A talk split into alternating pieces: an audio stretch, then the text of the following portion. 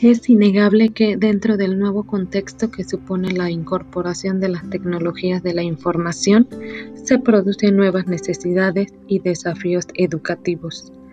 Esta incorporación surge como una posible respuesta a los nuevos retos de acceso a la información y sobre todo a la educación en un mundo ya altamente globalizado.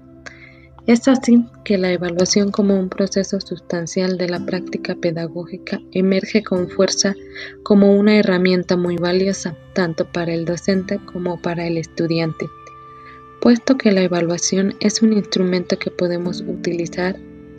para la mejora y la reorientación de nuestra práctica educativa, siendo una de las claves de la educación y de los procesos formativos concretos.